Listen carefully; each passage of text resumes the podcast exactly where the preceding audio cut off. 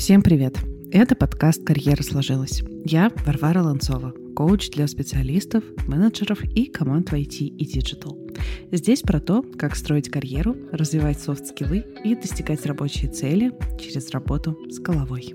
По специфике своей работы я много говорю про то, как войти в IT и про то, как строить там карьеру. Но мало кто говорит о том, существует ли работа карьера и жизнь за пределами IT. Сегодня у меня в гостях Маша Шарова. Маша – бизнес-тренер и коуч, а раньше она работала в IT. Я предлагаю поговорить сегодня о том, как же строить свою карьеру и вообще принять решение сменить свою профессию и выйти из IT. Маша, привет! Э, спасибо большое, что ты пришла ко мне в гости. Варя, привет! Спасибо тебе большое за приглашение. Я формат подкастов очень люблю. Люблю участвовать, люблю слушать, поэтому мне только в радость. Звучит здорово. А, я хотела обсудить с тобой тему. Мне кажется, что ее очень мало обсуждают, потому что обсуждают в основном какие-то противоположные истории. Все очень много, ну не только все, ладно, я тоже много очень говорю на тему того, как войти в IT, как строить свою карьеру в IT и вообще как строить свою карьеру в какой-то digital профессии. Но мало кто говорит на тему того, а как из IT можно выйти и вообще куда, и вообще существует ли жизнь за пределами IT. Когда у меня эта тема и когда у меня этот вопрос появился в голове, я поняла, что единственный человек, с кем я хотела бы эту тему обсудить, это ты. Спасибо. Это искренне. А, искренний смех. Э, и я подумала, что этот вопрос, как выйти из IT, он, наверное, звучал в голове там у родственников из всех людей моего ближнего круга, когда я говорила о своем решении, о том, что, о том чтобы уйти и зайти. Вот, поэтому да, это очень... Я могу точно на... ответить на этот вопрос, ты тут точно по адресу, поэтому давай общаться. Тогда давай откатимся назад. Расскажи вообще про свой бэкграунд и как ты оказалась в IT. Я изначально в 2011 году поступила в Национальный исследовательский ядерный университет МИФИ. Это очень э, значимый, важный, исторический, потрясающий университет технический в нашей стране. Я поступила на специальность Международное научно-технологическое сотрудничество. Если коротко, я училась на э, человека, который может говорить на нескольких языках. Я учила китайский и вообще даже думала учиться в Китае, потом и работать, и жить жить. Но жизнь меня вывела в другую сторону. В какой-то момент своей жизни я могла рассказать про строение ядерного реактора на английском языке и даже на китайском. И после этого я поняла, что вообще в моей жизни нет э, ничего невозможного, если в какой-то момент я, будучи гуманитарием по жизни, э, поступила в технический вуз, во-первых, так еще и справилась со всеми этими челленджами. То есть это дало мне какой-то технологический, технический, скажем так, бэкграунд. Более того, э, технический вуз подразумевает общение с людьми и технарями. Это тоже очень важный навык. И в какой-то момент я поняла, что я тот человек, который может выполнять функцию мостика между технарями и гуманитариями. После окончания МИФИ я пошла в Высшую школу экономики на англоязычную программу Высшей школы экономики Governance, Science, Technology, Innovation, которая, по сути, тоже про менеджмент и управление в технологической сфере. И будучи студенткой магистратуры Высшей школы экономики, я попала в свое первое место работы в IT, я попала в Microsoft. И я просто от знакомой знакомой узнала, что ее знакомый, какой-то там еще знакомого, точечно в отдел конкретный, с конкретной бизнес-задачей, ищут стажера, у них есть конкретно выделенные деньги, они ведут это через, ну, как бы мимо основного набора людей, да, мимо основной ставки. И я прошла этот отбор, прошла я еще один мальчик. Э, мне все говорили, что мы видели э, тестовые задания, мы все болеем, конечно, мы уверены, что мальчик справится лучше. Мне прям в лицо это говорили, я такая, ну, окей. Добро пожаловать, как говорится, да? В общем, так я попала в мир IT, сразу попала в, ну, как бы в круговорот. Мне кажется, я до конца даже не понимала, куда я попала. И я сначала была просто стажером команды, которая занималась CRM, э, продажей CRM и ERP-систем на российский рынок от лица Microsoft. Время шло, развивалось, я успела поработать много где, и из, скажем так, sales функции и такой административной функции я перешла в функцию управления, функцию стратегии, и за, поработав много где, поработав э, в Джонсон и Джонсон аж два раза, это тоже отдельная история, как два раза попасть в одну и ту же компанию. Поработала в Louis Vuitton Moët Hennessy, и везде я была глазами и ушами глобального офиса на российский рынок и на страны СНГ, СНГ где приземляла глобальную стратегию айтишную на российские реалии, при этом отвоевывая э, право российского офиса на свои какие-то системы, на свои доработки. И опять же, я была тем самым человеком-мостиком. Соответственно, технический бэкграунд, э, какое-то умение разбираться в каких-то сложных штуках еще со времен университета помог мне разобраться с нуля во многих системах, в которых я вообще ничего не понимала. А опыт коммуникации, который у меня, мне кажется, встроенный навык, но я его просто со временем шлифую, он мне помогал договариваться насчет этих технологических вещей. Вот. Вот это очень-очень коротко, без шуток, прибауток, э, басен и историй, которые со мной случались на всем этом большом пути. У меня даже есть видео на Ютубе, как я ходила, как я прошла суммарно 100 собеседований, потому что, естественно, я не сразу попала в Microsoft, и до этого меня отказывали везде, и я не знала вообще, чем заниматься и куда себя применить. Вот. Но один раз разобравшись с самой собой, что нужно рассказывать на собеседованиях, как презентовать свои навыки, как рассказывать про какие-то успешные кейсы, как избавиться от синдрома самозванца, ну или, по крайней мере, отвлечь его и, отвлечь его и попросить его пойти покурить на время э, собеседований и вообще каких-то диалогов о повышении зарплаты, например. А разобравшись сама, я начала помогать с этим другим людям. И сначала это делала просто в рамках какой-то какого-то развлечения даже. А потом это, я поняла, что это мне действительно интересно, и так это стало моей работой. И потом уже я из IT ушла, соответственно, вот как раз-таки в карьерный коучинг. Ну, сейчас тоже много чем занимаюсь. Но про это, наверное, у нас будет отдельный еще вопрос. Да, по поводу твоего бэкграунда, я думаю, что стоит, наверное, назвать конкретные специализации, которыми ты занималась. Поправь меня, у меня есть маленькая шпаргалка. Э, бизнес-анализ, как э, сфера, да, как должность, аналитика IT-систем и продукт-оунер. Ну, да, Продукт-оунером я была, действительно. Бизнес-анализом я занималась, и у меня был э, достаточно короткий, но очень емкий опыт работы в российском консалтинге, э, где каждый опыт работы с заказчиком – это как год работы в компании. Не секрет, да, что когда ты работаешь в консалтинге, тебе нужно быстро погружаться в новые бизнес-процессы, в новую какую-то компанию и их задачи, то нужно очень быстро, опять же, включаться и работать. Поэтому было много бизнес-анализа, было очень много продаж э, с такой точки зрения, внутренних продаж, где нужно продавать свою идею, где нужно ходить на кабы, как это расшифровывается по-русски, в общем, бюджетные комитеты это, да, и выбивать деньги на э, то, что тебе нужно. В общем, если подытожить, да, коротко, это бизнес-анализ, это продукт оунер где ты отвечаешь и за команду, и за продукт, и за бюджет, и за то, чтобы все друг друга не переубивали, пока все это происходит. И э, где-то еще у меня была функция IT-стратега, где мы планировали на 5 лет вообще roadmap – с учетом пожеланий глобального офиса и необходимостей российского офиса и офиса СНГ. Ох, сейчас бы планировать что-то на пять лет вперед. да. Ну, даже тогда это было уже так. Это можно написать все, что угодно, а потом уже по ходу дела разберемся. Окей, тогда мы поговорили по поводу твоего бэкграунда. А расскажи, чем конкретно сейчас ты занимаешься? Потому что помимо перехода да, вот в такую карьерную историю, у тебя э, после того, как ты поработала, там, получается, около двух лет, наверное, да, карьерным коучем, у тебя случилась еще такая очередная немного трансформация, поправь меня, можно ли это так назвать, и как будто бы сейчас там тема карьеры — это не единственное, с чем ты работаешь. Это очень хороший вопрос, потому что лайфхак для всех сейчас э, нужно как минимум раз в 3-6 месяцев вообще для самого себя делать апдейт, какой-то аудит, чем ты занимаешься, какую пользу ты несешь в мир, в компанию, в команду, в которой ты работаешь.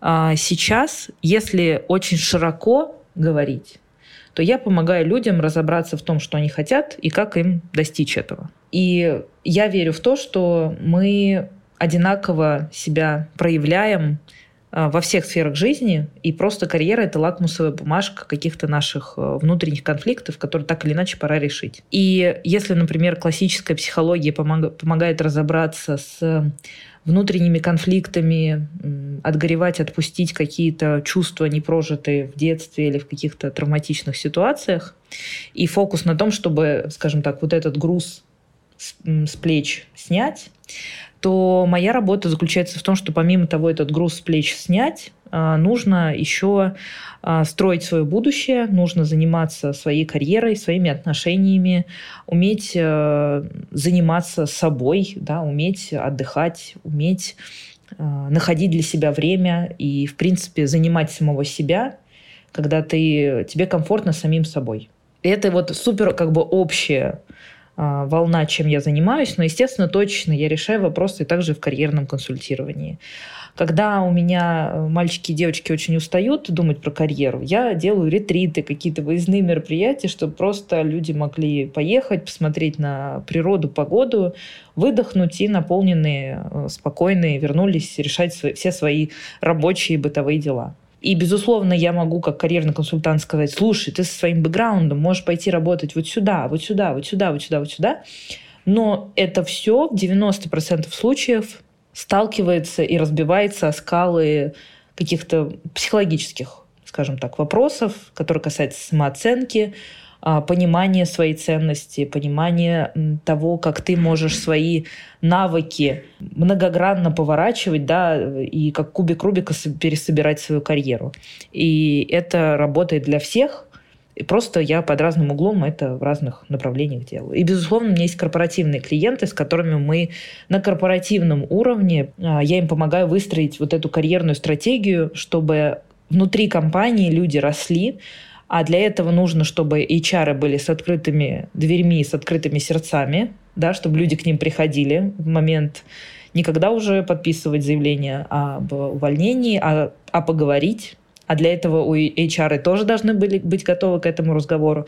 В общем, это очень масштабный процесс, и я вот везде, где могу, где чувствую в себе силу и где я знаю, что я могу внести в свою лепту, я помогаю. Помогаю этому миру, как могу.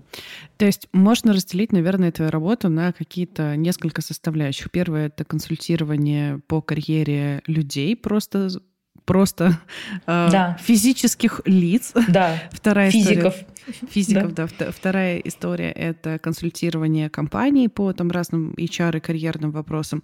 И как будто бы третья история — это вот то, что ты сказала, это работа с самооценкой, это ретриты, это вот э, какие-то такие штуки. Это mindfulness, а... разные практики, да, то есть медитации, какие-то совместные ну да, совместные ретриты, совместные медитации, какие-то совместные практики. Это не то, что мы сидим и накуриваемся благовониями. Это скорее открытый диалог, открытый разговор, где ты чувствуешь себя в безопасном пространстве, и ты можешь поделиться тем, что у тебя сейчас болит. Терапевтический эффект достигается просто за счет атмосферы, где ты чувствуешь, что ты можешь поделиться тем, что у тебя наболело.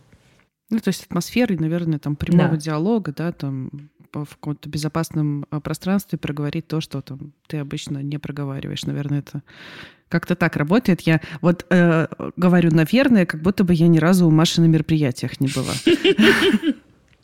Да, как-то это работает. И причем, знаешь, в чем прикол? Вот это продолжая тему, как выйти из IT. Я общалась с огромным количеством людей, так как, ну, во-первых, я много ходила на собеседования, много часто меняла работу, достаточно динамичный у меня карьерный трек.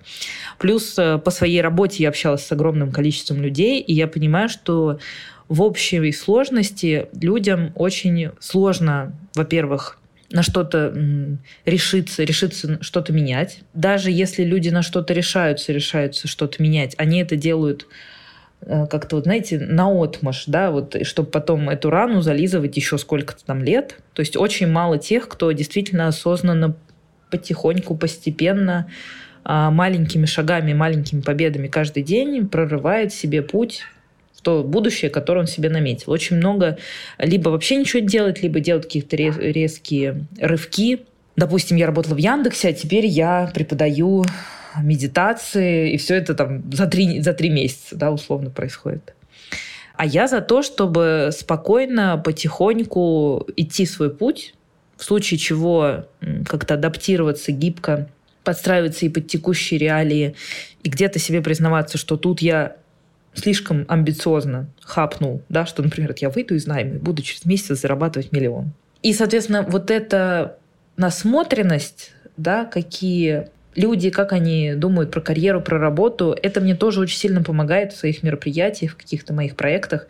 Я могу разговаривать на языке этих людей. А если попробовать подытожить твой путь, э, возможно, это прозвучит слишком кликбейтно, но вот Давай. путь, знаешь, такой из IT-стратегии в ретриты. Шикарно. Я люблю, на самом деле, ретриты. Это очень э, на самом деле это что? Что такое ретрит? Это ресурсное путешествие. То есть вот недавно Две недели назад я вернулась из ретрита в Абрау-Дюрсо. Мы, у нас были пешие походы в 5 утра. У нас было катание на сапах э, по самому озеру. Представь, никого нет. Тихо. Только ты, озеро и эта доска. И сколько там поднимается в тебе уже чувств, сколько в тебе поднимается мыслей. Когда ты в такой в динамичном активном действии что-то понимаешь про самого себя, и всегда мы после каких-то активностей проводили шеринг, и спра- я спрашивала девушек, а что вы поняли про саму себя? Что вы вот, какая у вас поднимается история? У кого-то поднимается история, я постоянно хочу всех спасти. Ну, из серии я плыву на сапе и постоянно думаю о том, как бы там кто-то не упал, как бы там кто-то не, не утонул, недалеко слишком не уплыл, и упускаю тем самым момент свой, своего опыта, да, и тогда вопрос, а как тогда в работе ты себя ведешь? Ой, ну чаще всего в работе я веду себя точно так же. Я, я помогаю всем подряд, я спасаю всех вокруг, но я не помогаю сам себе и не думаю о том, как мне сейчас. И, соответственно, за счет таких, э, я бы даже не назвала это практик, да, ну, таких experience ов, да, когда ты включаешь тело, когда ты э, физический труд какой-то происходит, ты очень много понимаешь про самого себя, и это происходит гораздо быстрее, нежели если бы я, например, задавала бы просто вопросы, сидя в кабинете в Москве, или мы бы как-то еще общались. А тут через, как бы, вроде бы ты отдохнул на морешку съездил, но при этом очень много вопросов решил. Поэтому ретриты офигенная штука. И сейчас я очень хочу и продвигаю эту тему в корпоративном сегменте, потому что для команд и для корпоративного, для взаимодействия внутри команды очень важна а, личная составляющая. И вот как раз-таки в каких-то выездных мероприятиях очень круто можно подсветить для самого себя эту личную составляющую, эту личную суперсилу, и потом просто придумать, как внутри команды это приземлить. Кстати, я обещала еще раз кликбейт э, Варваре, что в конце этого подкаста я расскажу в конце расскажу простой способ для руководителей команды повысить продуктивность и вовлеченность самой команды в разы. Вот про это мы тоже поговорим. И это в самом не, конце. И это не напиться на корпоративе, правильно? Это не напиться на корпоративе, это не бухбилдинг, не бильярд, не картинг, не керлинг или что там еще новомодное придумывают. Веревочный курс, подождите. Веревочный курс. Есть веревочные курсы, Форт Боярды. Что еще обычно любят э, в корпорациях для сплочения? А, ну, веселых стартов только не хватает, мне кажется. Мама, папа, да. я и прыжки э, в мешках на семейном дне. Ну, всякое бывает на самом деле. Я видела разное.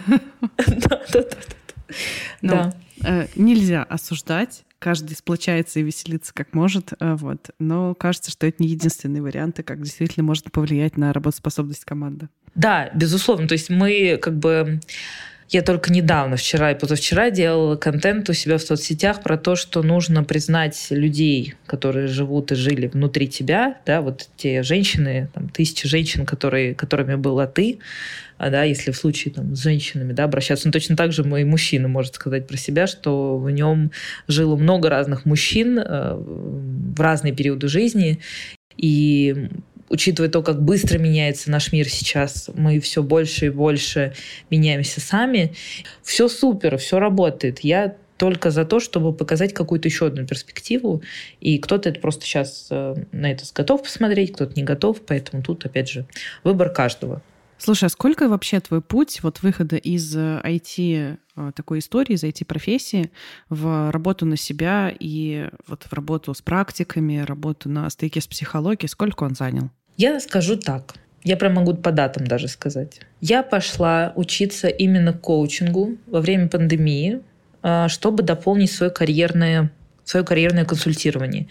Мне кажется, я лет с 18 помогаю всем писать э, резюме, всем писать, готовлю всех к собеседованиям. Это моя жизнь вообще. Это вот э, то, чем я занималась всегда, и ко мне до сих пор приходят мои близкие подруги, и они между собой называют это тяжелая артиллерия, что типа если они ко мне приходят, то это уже прям сто процентов верняк нужно уже что-то менять, что-то делать. Я просто тогда начала вести социальную сеть с картинками и просто рассказывала во время пандемии какие-то приколы на работе. Например, мы тут профокапились, или э, у нас был проект с Казахстаном, и звонок у нас в 8 утра, у них в 11, и я не хотела вставать в 8 утра, они постоянно не приходили, и я про это очень много рассказывала.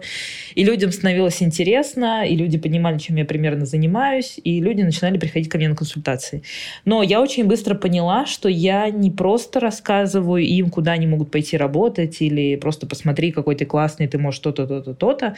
Очень часто, вот как я вначале сказала, мы сталкивались с вопросом, что люди не видят той ценности, которую они делают для компании, и это представляет огромную проблему, и как бы они сами, как это, как говорится, если бы я мог надавать по жопе тому человеку, кто виноват во всех моих проблемах, я не смог бы сидеть неделю. Да? То есть самое страшное было понять, что ты сам стоишь у себя на пути к новым карьерным возможностям, к новым проектам, к повышению в деньгах, увеличению количества влияния, да, которое у тебя есть. И я пошла, я как сейчас помню, 7 июля 2020 года у меня было первое занятие в Международной академии коучинга – Потом я начала, естественно, задумываться, так, так, так, может быть, как-то мне совмещать. И, в общем, я почти год совмещала. И 30 июля следующего года я все, я уже вышла с трудовой книжкой. То есть, а написала заявление, то есть сообщила об уходе я в мае. То есть месяцев через 10 после обучения. Я достаточно быстро начала практиковать, я достаточно быстро начала привлекать клиентов, причем платных клиентов. Сначала привлекала платных клиентов, потом я подумала, так, надо делать пробона, как в, в сериале как он про Харви Спектра сериал. Форс-мажоры, Форс-мажоры, да, я буду, да. Мы будем делать про-боно сессии, в итоге это просто был полный fail. Для тех, кто хочет выходить в новую профессию, работайте за деньги, не соглашайтесь работать за отзыв, потому что это, это может обернуться обернуться тем, что вы поработали и без денег, и без отзыва. Я вот про это. И, соответственно, два года я уже как работаю сама на себя, и год назад я открыла ИП, потому что я уже по масштабам работы не помещалась в цифры самозанятости. Я в этом плане очень быстрый персонаж. Другое дело, что вот сейчас, спустя два года, я могу адекватно вообще оценить, как оно все было. Потому что если бы ты через три месяца после ухода из найма мне бы задала этот вопрос, я бы тебе вообще по-другому все рассказала. Но сейчас у меня есть более долгосрочная аналитика и собственные умозаключения, какие-то уроки относительно того вообще, что, что и как нужно было делать. А что и как нужно было делать? В тот момент, когда я понимала, что я готова уходить, сейчас я думаю, блин, Маш, это реально было слабоумие и отвага. Потому что сейчас я знаю гораздо больше, сейчас я гораздо более эмоционально зрелая, и, и у меня больше опыта в принципе. Но тогда это как раз слабоумие и отвага помогло мне э, вообще вывести это. То есть я буквально вышла из найма, ну, представляете, примерно, у меня позиция была менеджера, примерная зарплатная вилка, да, там 200-300 условно а, в Москве. И я через месяц, через два после выхода из найма я уже вышла на эти деньги. И я держалась, ну, как бы, я в этой планке держалась, а то и выше, там, достаточно долго. Вот это слабоумие и отвага мне помогло в плане денег. Я специально про это говорю, потому что все как бы вроде бы это избегают, но потом в итоге, ой, господи, я не могу пойти работать, там, не знаю, фотографом, потому что у меня есть свой уровень комфорта, к которому я привык. Поэтому мы сейчас тут про денежки тоже поговорим. Я достаточно быстро вышла на этот уровень, который у меня был в найме, но при этом я выполняла интересное мне дело. Что и как можно было делать по-другому? Я это называю эффект любовника. Когда ты работаешь на основной работе, и у тебя есть какая-то прекрасная работа, э, которой бы ты хотел бы заниматься, это вот э, эффект такого романтизации другого дела там, где нас нет. И тебе кажется, что это вау, круто, и сколько я могу сделать, сколько всего я могу создать, сколько я всего могу реализовать, если не будет вот этой тупой работы, да, которая мне уже опостылила. Она меня просто да. тянет вниз. Она меня просто тянет вниз, да, она не дает мне развиваться, я стагнирую. Но проблема в том, что когда, условно говоря, ты уходишь к этому любовнику и начинаешь жить с ним, в какой-то момент он тоже становится твоей работой, и у тебя уже нет такого вау-эффекта, а нет уже какого-то трепета от э, того, что ты делаешь, и тогда нужно, нужно действительно усилия для того, чтобы вообще удержаться, скажем так, удержать эти отношения, от чего-то отказаться, что-то, наоборот, привнести в свою жизнь. Вот эта романтизация, она в любом деле может сыграть злую шутку. Другое дело, насколько ты быстро можешь адаптироваться, понять, что вообще происходит. Да, и ну, просто если ты зарабатываешь, условно говоря, только медитациями или какими-то такими, скажем так, штуками, которыми, которые тебя очаровывали, когда ты сидел в найме в офисе за компьютером, да, то в какой-то момент они тоже станут твоей рутиной, они тоже станут твоей, твоими синками в 9 утра в понедельник. Они станут, станут твоей нормой. Поэтому что вот э, и как бы я сделала по-другому, я бы, наверное, оставила бы все как есть, потому что ну, иначе бы я бы этот опыт не восприняла бы. Просто я знаю, что нужно достаточно гибко адаптироваться, и где-то найм еще может, э, и вообще IT, и любая другая работа, кем бы вы ни работали, может э, быть классным подспорьем. Если у вас есть возможность совмещать ваш найм и ваше любимое дело, я говорю о том, что нужно во-первых, все делать по уму, не слушать никого, что, кто бы вам что там в подкастах не рассказывал, да, только как бы слушать и самим принимать решения. Не нужно обязательно сразу хлопать дверью и говорить, все, я теперь нумеролог или кем бы, или, не знаю, там, UX-дизайнер, э, и поэтому вашу работу я в гробу видел. Еще из практической точки зрения я могу поделиться своим опытом. А, дважды мои бывшие работодатели становились моими заказчиками, когда я вышла на фриланс. Когда я начала оказывать какие-то консалтерские услуги для организаций, два моих бывших работодателя обращались ко мне за помощью. Поэтому а, полностью согласна, что там не только с точки зрения энергии, вибраций, но и с точки зрения какой-то практической, финансовой очень выгодно оставлять а, хорошие отношения. И в конечном конечном итоге эти люди могут вам дать э, рекомендации. С этими людьми вы можете встретиться на каком-то другом месте работы, или они могут стать вашими клиентами. Поэтому да, здесь абсолютно точно важно сохранять хорошие отношения, я полностью с этим согласна. Так вот, уходить, э, но дверь до конца, наверное, да. не закрывать. Уходить с благодарностью и уходить эм, с ощущением, что все, все, что ты мог здесь сделать, ты сделал ты э, достойно завершаешь эту главу, и пора двигаться просто дальше именно тебе. Тогда, если говорить э, про практическую такую историю, как понять и как принять решение, э, что пора уходить? Скажу так, я коучинг и вообще карьерное консультирование рассматривала, прям цитата, как вариант Б на случай декрета, на время декрета.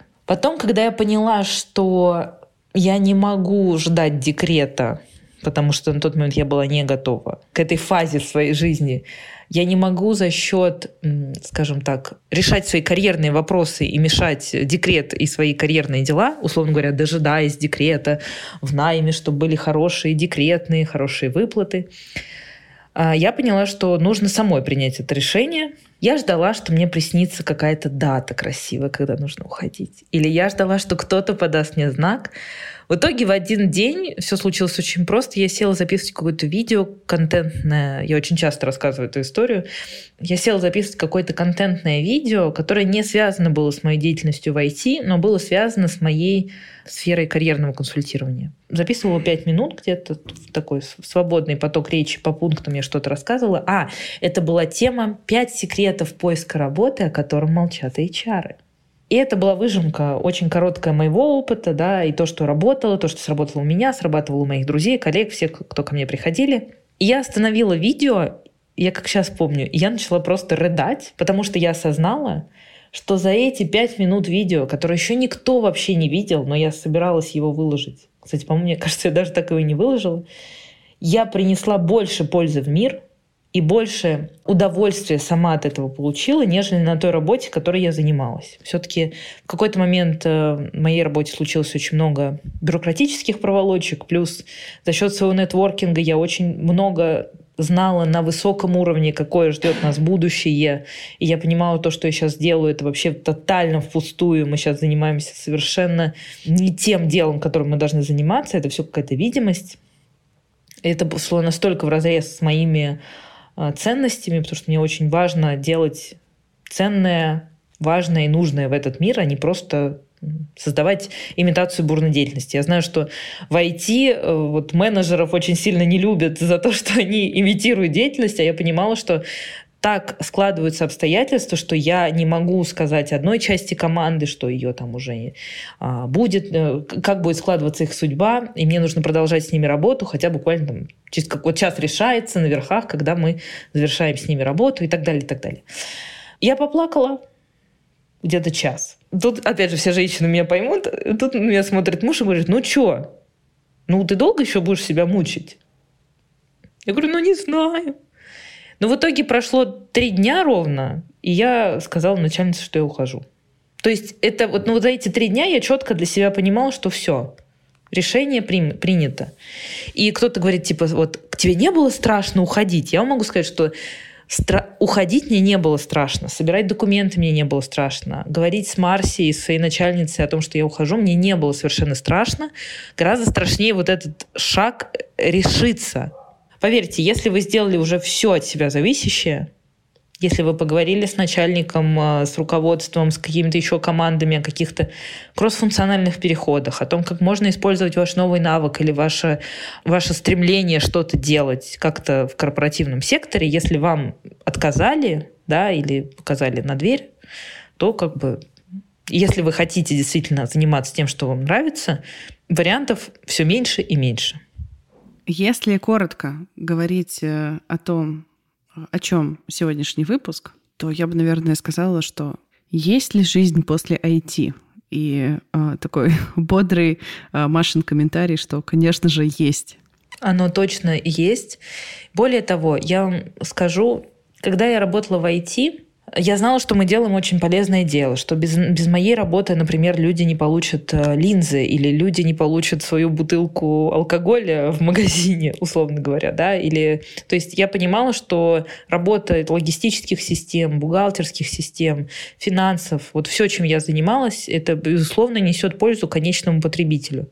Но это было настолько далеко от меня, что я не видела эту пользу, и все смазывалось каким-то эффектом каждодневной рутины так совпало, что вот с выходом из IT я очень многое про себя узнала, я очень многое увидела вокруг. Я стала больше вообще замечать смену сезона. Банально я научилась одеваться по погоде, потому что раньше я выбегала на работу, у меня в голове были только мысли о том, как, на какие имейлы мне надо ответить, какие встречи у нас будут, что надо сделать. И я не замечала вообще, условно говоря, сегодня как тепло, холодно, ветер, не ветер, дождь. Ну, то есть я как будто вообще в своих мыслях неслась, не замечая ничего вокруг. И точно так же можно сказать про, не знаю, про мои отношения, друзей. То есть, ну, как бы на базовом уровне все шло норм, но я не чувствовала какой-то вот глубины в этом.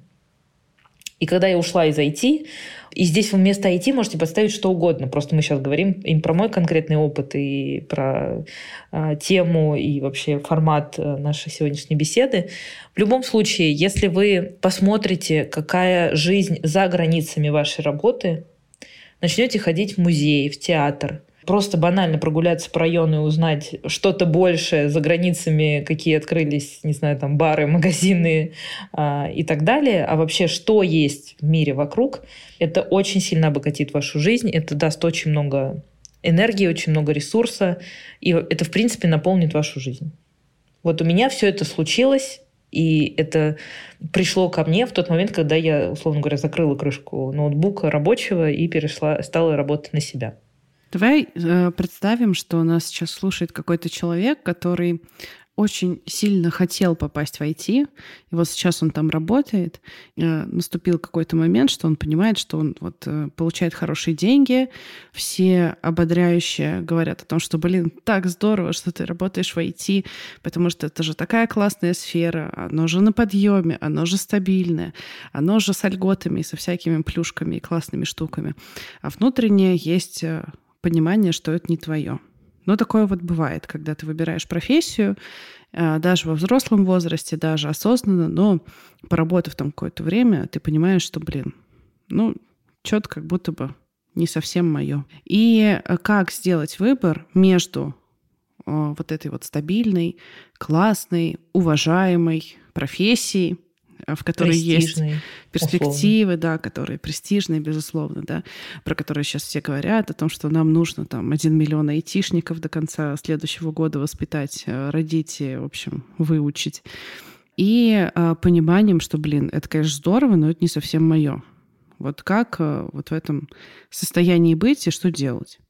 И я очень рада буду, если человек, у которого действительно такая ситуация, послушает наш разговор. Первое, что мне хочется сказать, это то, что вы вольны сами принимать решения. Вы принимаете решения каждый день. И о том, что вы принимаете решение ничего не менять, это тоже ваше решение. Другое дело в том, что это влияет и э, вот вспоминаем все марвеловские фильмы, да, как это искажает временной континуум, э, вселенная меняется там, и так далее. То есть если вы не меняете то, что хотите поменять, это очень сильно влияет а, в первую очередь на ваше состояние. Да, у вас, в принципе, вы непонятно, почему устаете, непонятно, почему что-то все валится из рук. Это очень чревато для вашего состояния, для вашего здоровья в том числе. Это влияет на отношения в семье. Если вы угрюмый, жена, дети, как бы не впечатлены общением с вами, скажем так. Да, а если вы только ищете свою вторую половину, поверьте, э, с таким зарядом мало кто к вам притянется. Это первое. Второе, вы можете с собой договориться, что вы будете от себя делать все зависящее, чтобы как-то ситуацию изменить.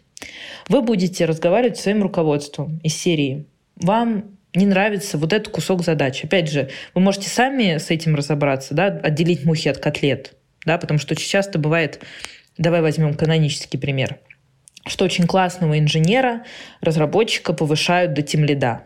А там вообще другие компетенции. Там вопрос коммуникации, там вопрос делегирования, вопрос э, очень много коммуникаций и очень мало того, условно говоря, чем человек занимался до этого. Возможно, ему не то, что не нравится работа, ему не нравится какой-то кусок работы. И тогда нужно уведомить людей вокруг о том, что вам это не нравится, и вы готовы сотрудничать, и готовы искать нового человека и готовы как-то вообще э, обсуждать э, и думать о том, как можно сделать так, чтобы все были в выигрыше. Третий момент. Подумайте вообще о том, о каких-то вспомогательных для себя ресурсных занятий, вещей, которые будут вас наполнять энергией, чтобы эта энергия потом ушла на эти самые изменения. Да? То есть, условно говоря, проведите классно выходные со своей семьей или с вашими родителями, или с вашими друзьями. Наполнитесь энергией, проведите классно, без мысли о работе э, ваши выходные, и тогда вам легче будет поговорить с начальником о том, что, ну, слушай, чувак, сейчас я вот Раньше было вот так, вот мы об этом договаривались, давай сейчас подумаем о том, как можем сделать для всех хорошо наверное, это уже в-четвертых, в принципе, заниматься своим ментальным здоровьем. Скажем так, очень много клубочков и еще и ниточек а, каких-то событий, которые на нас повлияли так или иначе. Нужно с этим разбираться, нужно с этим что-то делать в любом случае. А, очень короткий ответ. Нужно что-то с этим делать. Я вам описала коротко, о чем, на чем нужно заострить ваше внимание. Вот я, как человек, который тут говорит про энергии, про вибрации, я могу сказать, слушайте, чуваки, самое крутое, что может быть, самый крутой... Вот если вот эти миллионы айтишников, которым мы взрастим, если они все будут счастливыми айтишниками, вот тогда можно сказать, что мы выполнили нашу э, эту задачу на национальном уровне. Эти айтишники должны быть счастливы и довольны тем, что они этим занимаются. Они не должны прийти в IT только потому, что кто-то там их так, так сказал. Но я за то, что если мы хотим сделать сектор IT и вообще технологический сектор а, более прокачанным, нужно, опять же, начинать каждому из нас с себя, с того, что мы привносим в этот сектор. Поверьте, никому не нужны уставшие, выгоревшие айтишники, кто бы вам что ни говорил, да, э, очень тяжело общаться с человеком, который устал, у которого не горят глаза, у которого нет идей, который вообще всем своим видом показывает, господи, отстаньте от меня, пожалуйста. Э, занимайтесь собой своим состоянием, и тогда ваша карьера пойдет в гору, что бы вы для себя не выбрали. Звучит как план. Да, sounds like a plan. А тогда, если говорить по поводу саммари всей нашей сегодняшней встречи, всего нашего сегодняшнего диалога, угу. а, слушать себя, принимать решения и понимать о том, что вот ситуация, в которой я оказался, это тоже какая-то цепочка моих решений меня сюда привела. То есть принимать решение о том, что пора принимать решение. Наполняться энергией для того, чтобы а, были силы эти решения принимать и реализовывать и желательно наполняться энергией вне работы. А, не забываем про work-life balance. И просить о помощи, если не вывозишь сам. И всем ретриты. Всем ретриты еще знать свои сильные стороны. Вот мы начали с того, мне кажется, мы обсуждали табличку. Я составила в каком-то там году табличку своего первого места работы, где я говорила о том, куда я пришла работать, что я тогда умела, и это буквально, сейчас я вам скажу, находить общий язык с незнакомыми людьми. Вот это я хорошо умела. Вот. И мне, ко мне добавилось понимание рынка IT, какие системы добывают. И, соответственно, в каждом новом месте я училась чему-то новому, но даже сейчас, выйдя из IT, занимаясь своим делом, а, и вообще занимаюсь, условно говоря, HR-функцией и какой-то энергетический, как это, менеджер по счастью, я была бы потрясающей, мне кажется, в любой компании. Все равно я использую какие-то навыки, которые мне дало IT, поэтому вам очень важно каждому понимать свои сильные стороны, почему именно вас э, берут на работу или берут в этот проект, за какую такую суперсилу вас берут. Да? Вспоминаем сразу, опять же, Марвел Мстителей, там нет 10 э, Тони Старков или 10 Халков, там у всех каждого своя суперсила, и вам нужно знать свою суперсилу обязательно. Вот. вот это тоже, это супер важно, и про это еще можно очень много говорить, но, условно говоря, если вы в упадке, вам очень тяжело увидеть эту суперсилу. Вам кажется, что все не так, все не то, и все, все серо, уныло, и я такой же серый и унылый. Когда вы наполнены, вы расслаблены, вы готовы просто вообще покорять этот мир. Поэтому тема энергии и умения понимать свою ценность и, и вашего карьерного развития, она просто неразрывно связана. И об этом тоже очень важно помнить. Да, помните про свою суперсилу, даже если э, ваша суперсила ходить в лосинах и красиво приземляться в прыжке. Вы звезда корпоратива. Варе я обещала рассказать э, про то, что поможет повысить продуктивность в разы. Да, я жду этот секретный секрет. Я ждала его неделю. Да. А, причем это секретный секрет, который подтвержден а, моими знакомыми, коллегами, кто работает в HR-функции и кто это действительно пробует пробуют внедрять именно в IT-секторе и от тех-секторе. Эта информация подтверждена, соответственно, людьми, кто у меня работает в IT и это использует. И эта информация подтверждена, соответственно, моими корпоративными клиентами э, или просто клиентами-физиками, кто является руководителями, кто внедрил эту штуку в работу. Какая подводка, боже мой, я, я жду, да? я жду, давай, этот секрет, давай. Секрет заключается в следующем. Каждую встречу рабочую встречу, планировать 5-7 минут на small talk, поговорить, как у кого дела, кто какой настрой принес в эту встречу, у кого какое сейчас состояние, кто веселый, кто грустный, кому что хочется, не хочется. И на самом деле вот это внимание банальное к человеку, а не к функции, которую он выполняет, это повышает и лояльность сотрудника компании. Это повышает вообще уровень а, как это, дружелюбия и какого-то общего, общего уровня любви внутри команды, внутри компании. Если вы, вы как руководитель можете задать этот вопрос кому-то, на встрече, да, слушайте, я сейчас вот ушел, пришел с пятой встречи, я очень устал, и я прошу меня простить, если я где-то буду там как-то коротко отвечать или не как-то весело, не быстро. просто, условно говоря, объяснить свое состояние и легализовать его, да, вот в психологии есть такое слово легализовать, когда мы эм, проговариваем то, что мы чувствуем, да, то, что у нас, э, то, что у нас за душой. Получается повсеместный вин-вин. То есть сотрудники чувствуют себя услышанными, сотрудники чувствуют, что компании не все равно, как они себя чувствуют, и за вот этими повсеместными, особенно в IT-секторе, это развито сейчас очень много, что э, нам нужен mental health day, нам нужны смузи в арбузе, нам нужно все для того, чтобы люди себя чувствовали услышанными. Вот это простое действие спросить и вкинуть в начало разговора, до того, как вы, как вы начнете обсуждать дела, у кого какое состояние, кто как себя чувствует – это повышает реально лояльность в разы, и значит, это повышает и продуктивность в разы, потому что люди понимают, ради чего они работают. Им хочется работать на компанию, которая не все равно.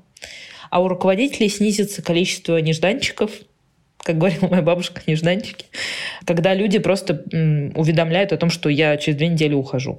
Понятно, в какой-то момент нужно преодолеть какой-то уровень кринжа, да, особенно если у вас это не принято, и вы сами, сам по себе закрытый человек. И можно начать, например, с коротких ван-ту-ванов или с вашего вот э, work buddy, да, кто ваш вот близкий друг по работе, да, какой-то вот коллега, с которым у вас дружеские отношения, просто вот на эту тему поговорить и начать эту воронку закручивать сначала с одним человеком, потом с другим, с третьим, потом на командном звонке. Это всегда вообще будет другое ощущение от звонка, от созвона, от встречи. А, уйдет ощущение обязаловки со временем, и будет больше ощущения какой-то теплоты, человечности. Из этого будут создаваться другого уровня проекты, другого уровня программы, системы, чем бы вы ни занимались, просто если включить тумблер человечности. Слушай, это звучит как классный план. Для меня, как для HR и для коуча, это вообще супер очевидная штука. Но я, ты знаешь, когда когда ты рассказывала, я представляла очень конкретных персон, а, и я прям представляла их реакцию на этот совет, что они, знаешь, такие руки в боки, такие, мы вообще-то здесь работать собрались, а не вот эти вот uh-huh. ваши разговоры разговаривать. А, мне всегда кажется внутренне, возможно, я не права, но внутренне мне кажется, что это какая-то степень защиты, и вот это вот желание выстроить забор бетонный между собой и своими коллегами или подчиненными. Это какое-то желание. И придать себе важности лишний раз. Да, как будто бы я вот э, недоступная принцесса на вершине башни, вот моя любимая метафора. И вот э, желание выстроить какую-то дистанцию, как будто бы оно не суперпродуктивно, но и переубеждать человека в этом э, слишком долго и сложно. В том, что, чувак, ну, разрушь ты этот бетонный забор. Зачем он тебе с людьми, с которыми ты проводишь большую часть своей недели? Зачем он тебе? Угу. Ну, я, если бы со мной случилась прям такая ситуация, я бы, наверное, ну, в текущих реалиях, я бы, наверное, как-то отшутилась, типа, о, Марья Ивановна, у вас, значит, все хорошо, да, у вас все лучше всех. И как-то вот, ну, это сгладит какое-то возможное напряжение, которое может создаться. Ну, условно говоря, три человека поделились, у кого что происходит. Тут Марья Ивановна выходит и говорит, а, я ничего вам рассказывать не буду. Можно как-то отшутиться, это снова как-то, ну, как-то сгладит ситуацию, и тогда выигрыше не, не та Марья Ивановна, которая как бы решила эти, не играть в эту игру, да, а то, что, слушай, ну ты, мы играем в эту игру, а ты не играешь. Да, и тогда кто тут как бы проигрывает вообще? То есть стоять на своем до последнего. Звучит здорово. Спасибо большое за эти ответы, советы, за то, что ты рассказала про свой прошлый опыт. Я уверена, что а, для кого-то он будет э, откликаться, для кого-то он будет полезным, может быть, э, он будет э, таким, знаешь, терапевтичным и вот как раз тем, что нужно прямо здесь и сейчас. А, я бы позадавала тебе еще много вопросов, но думаю, что, наверное, это уже будет какая-то следующая серия. Спасибо тебе, Варя, большое. Мне кажется, действительно разговор получился терапевтичным, и я старалась не так много фокусироваться на своем опыте как персоне, а сколько фокусироваться на каких-то практичных советах, что нужно делать, чтобы было все в лучшем виде. Но понятно, что как бы чужие, на чужих ошибках никто не учится, а, но в любом случае это всегда ценно, что можно поделиться, да, и чему-то что-то узнать, не вступая в какой-то опыт и не пробуя самому. Спасибо тебе за эту возможность. Я уверена, что это сейчас кому-то очень-очень-очень сильно нужно.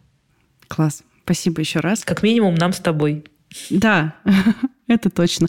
Но э, знаешь, тяжело учиться на чужих ошибках, но можно подтвердить какие-то свои гипотезы. Это правда, да. Ну что, еще раз спасибо. Была рада тебя слышать. Я думаю, что, наверное, на этом мы можем заканчивать. Спасибо, Варя. Всем пока-пока. И это был подкаст «Карьера сложилась». Ставьте лайки в Яндекс Музыке, это очень сильно поможет моему молодому подкасту. И, конечно, звездочки в Apple Podcasts. Подписывайтесь на меня в Телеграме, там еще больше всякого полезного. Пока-пока.